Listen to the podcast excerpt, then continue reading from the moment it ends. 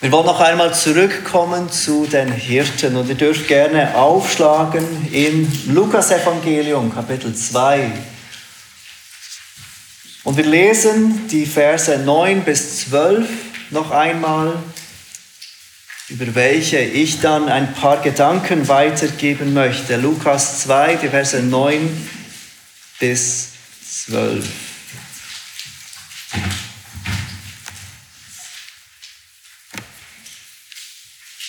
Lukas 2, ab Vers 8, meine ich, ich habe gesagt 9, Vers 8 bis 12. Und es waren Hirten in derselben Gegend auf dem Feld, die bewachten ihre Herde in der Nacht. Und siehe, ein Engel des Herrn trat zu ihnen und die Herrlichkeit des Herrn umleuchtete sie. Und sie fürchteten sich sehr.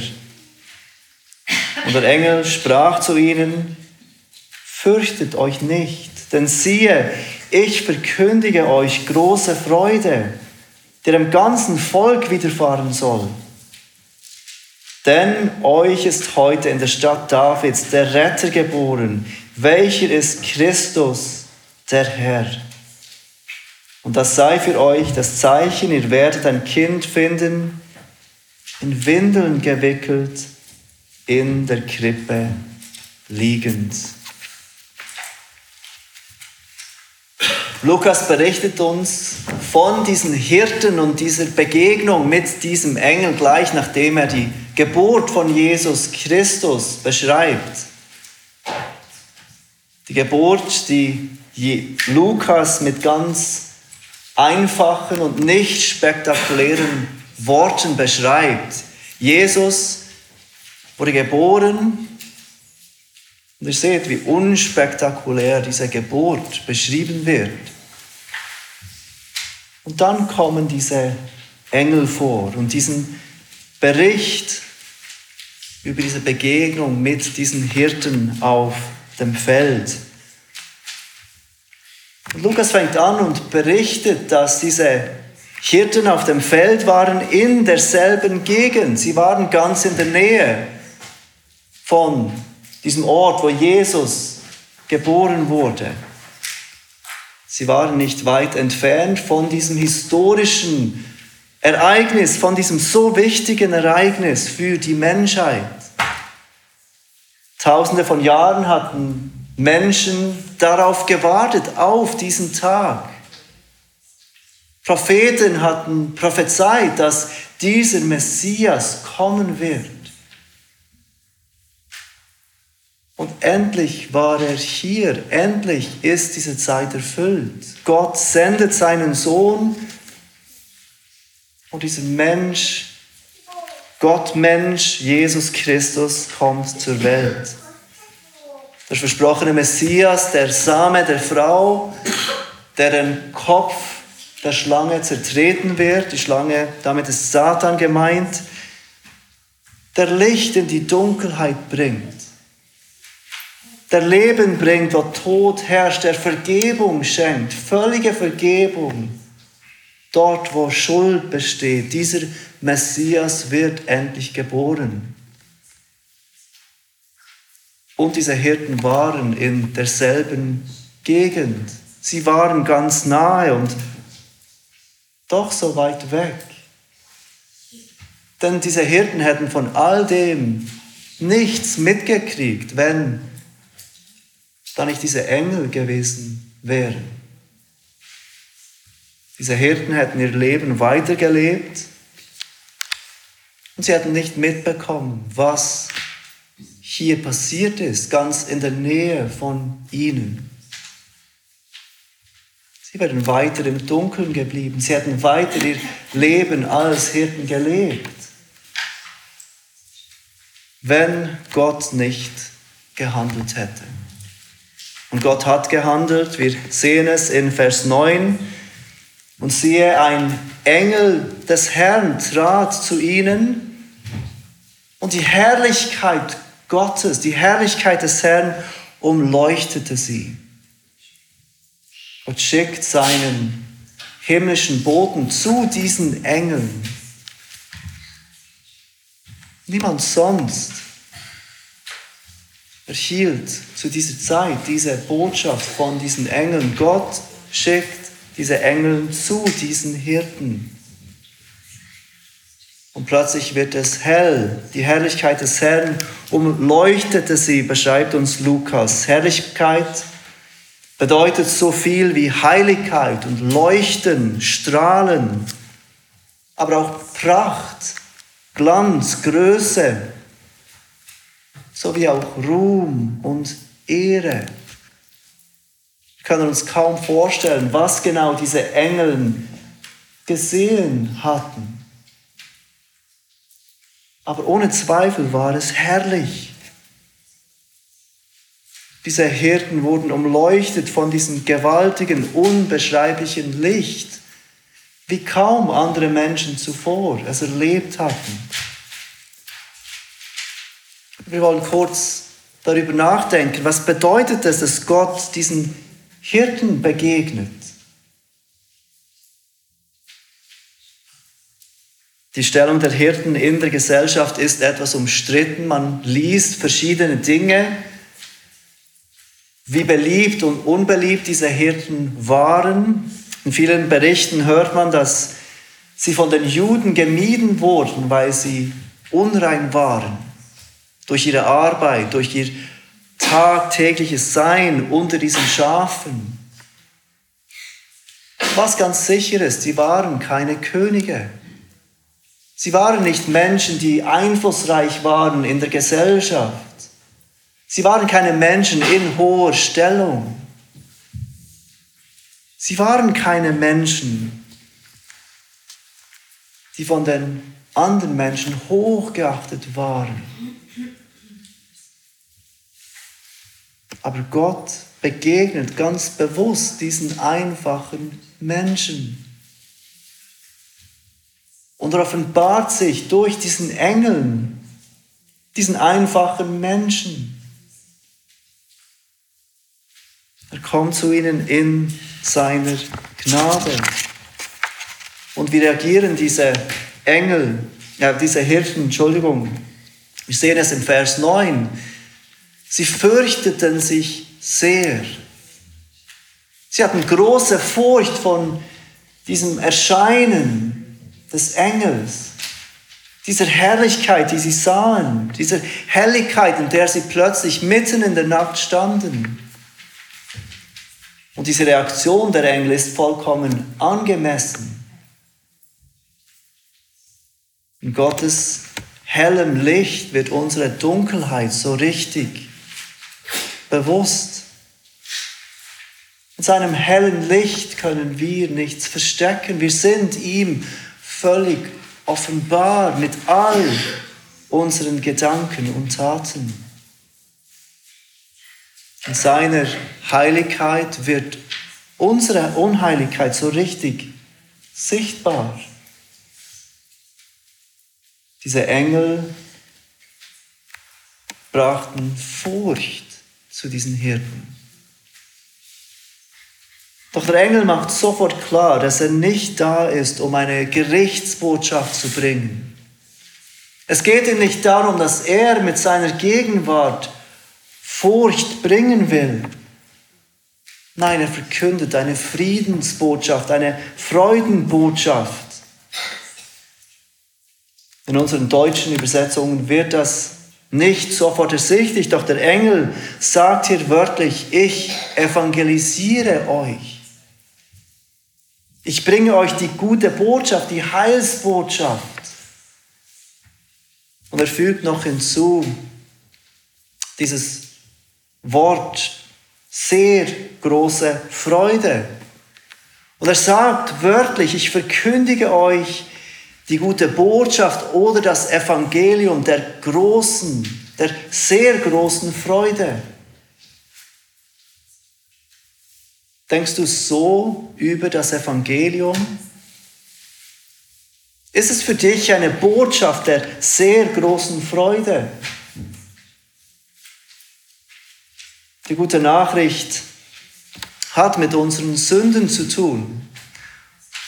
Und damit wir diese gute Nachricht richtig verstehen können, ist es nötig, dass wir zuerst die schlechte Nachricht über uns verstehen können. Die schlechte Nachricht ist, dass wir alle in Sünde und Schuld geboren sind. Und nicht nur das, von Natur aus wählen wir das, was Gott nicht ehrt. Wir tun das, was Gott nicht will. Wir tun das nicht, was Gott will, nämlich ihn zu lieben mit unserem ganzen Herzen und der Nächste zu lieben wie uns selbst. Damit wir diese gute Nachricht so richtig verstehen, ist es nötig, dass wir diese schlechte Nachricht verstehen über uns. Ohne Gottes gnädige Eingreifen sind wir alle verloren. Aber gibt es nicht auch die Gefahr, dass wir hier stehen bleiben? Dass nachdem wir Christen geworden sind, wir immer noch dort stehen bleiben bei diesem Problem der Sünde und uns auf dieses Problem konzentrieren, diese schlechte Nachricht selbst, wenn wir von der guten Nachricht sprechen.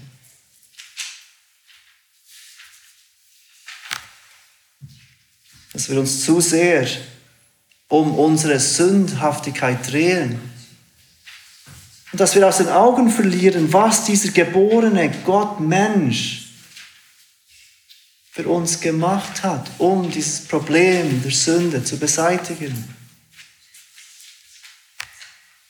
Die gute Nachricht, die der Engel an diesem ersten Weihnachtstag diesen Hirten bringt, ist eine gute Nachricht von sehr großer Freude. Vers 10, und der Engel sprach zu ihnen, fürchtet euch nicht. Warum nicht? Sagt es im nächsten Satz, denn siehe, ich verkündige euch große Freude die dem ganzen Volk widerfahren soll. Denkst du so über die gute Nachricht, dass sie eine Nachricht ist von großer Freude? Der Engel verkündet eine Freudenbotschaft. Und nicht nur für diese Engel, sondern für das ganze Volk. Und wie wir später ganz deutlich sehen im Neuen Testament, nicht nur für irgendein irdisches Volk, sondern für jede Nation auf dieser Erde. In Vers 11 sehen wir den Inhalt dieser Freudenbotschaft. Denn euch ist heute in der Stadt Davids der Retter geboren, welcher ist Christus, der Herr. Inhalt dieser Freudenbotschaft ist diese Person, Jesus Christus. Der Engel braucht drei verschiedene Wörter, um diesen gerade eben geborenen Sohn zu beschreiben. Und er sagt erstens, er ist der Retter, er ist der, der sein Volk rettet von ihren Sünden. Er sagt zweitens, er ist der Christus und Christus ist das griechische Wort für Messias. Und Messias bedeutet der von Gott gewählte König. Er ist der König Davids, der König, der im ganzen Alten Testament immer wieder angekündigt wird. Und drittens, er ist der Herr. Er ist Retter, er ist Christus und er ist Herr. Herr übersetzt das griechische Wort Kyrios und das kommt im ersten Kapitel des Lukas-Evangeliums 17 Mal vor. 17 Mal beschreibt Lukas Gott als den Herrn. Denn es bezieht sich jedes Mal in diesen 17 Vorkommen auf Gott. Kapitel 1, Vers 6, dort wird beschrieben die Gebote und Rechtsbestimmungen des Herrn.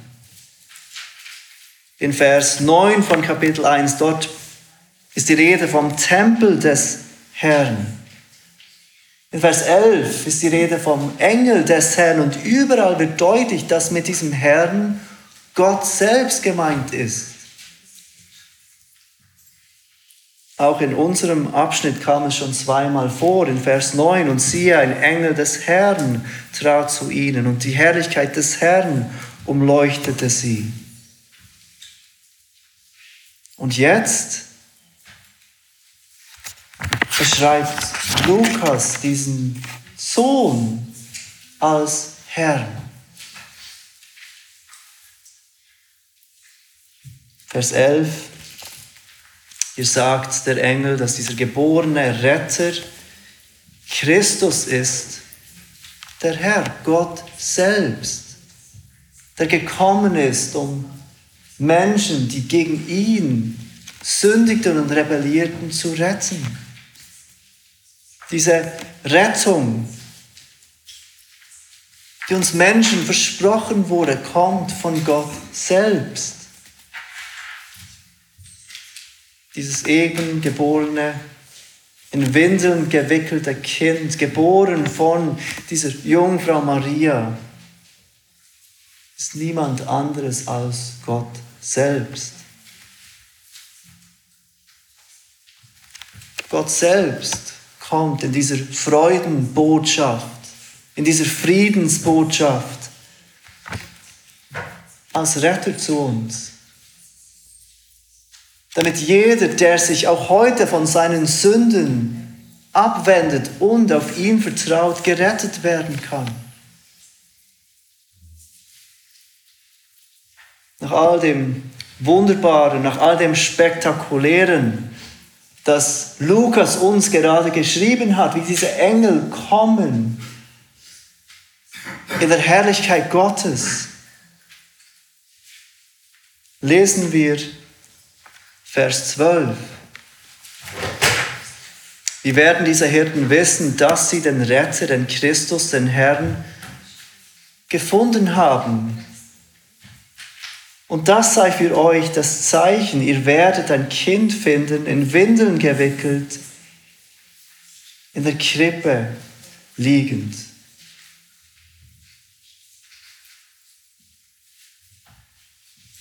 So erstaunlich diese Verse vorher waren. So erstaunlich ist es, wenn wir diesen Vers anschauen, wie einfach er ist. Wie werden diese Hirten, die gerade diesen Engel sahen in seiner Herrlichkeit, wie werden sie wissen, dass sie diesen Retter gefunden haben? Das Zeichen, das der Engel erwähnt, der mit Gottes Herrlichkeit leuchtet, ist etwas vollkommen Alltägliches. Ein kleines, gerade eben geborenes Kind gewickelt in Windeln. Nichts Herrliches, nichts Spektakuläres wird ihnen als Zeichen gegeben, dass Jesus dieser Retter ist, auf den sie vertrauen sollen. Dieses Kind würde nicht leuchten, wie es der Engel tat.